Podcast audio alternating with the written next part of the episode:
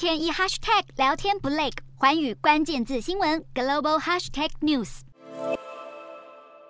中国这几年一直扩大在太平洋地区的军事和政治影响力，使得南太平洋岛国成为中方和美国以及美方盟友的兵家必争之地。其中，南太平洋地区人口最多的岛国巴布亚纽几内亚，在美方眼中有着举足轻重的地位。因此，白宫证实，拜登这个月将在参加完日本广岛的 G7 峰会后，前往澳洲雪梨参加四方安全对话，途中还要拜访巴布亚纽几内亚，并会见十八位太平洋岛国的领导人。而这趟旅程也意味着拜登将成为美国史上第一位出访巴布亚纽几内亚的在位总统。巴布亚纽几内亚的外交部长特卡琴科也透露，美方在此行之中将会与巴纽签订国防合作协议。另外一项单独的协议也将允许美国海岸防卫队在巴布亚纽几内亚的专属经济海域巡逻。事实上，除了巴纽以外，华府也十分重视其他南太平洋岛国。从年初至今，美方已陆续在所罗门群岛、万纳度以及东加王国开设大使馆。这些行动当然也少不了盟友澳洲的相助。为了防止中国持续在各层面上为所欲为的扩张势力，澳洲政府甚至与民营电信公司携手合作，总共花费了高达十六亿美元，大约是四百九十一亿台币的巨资，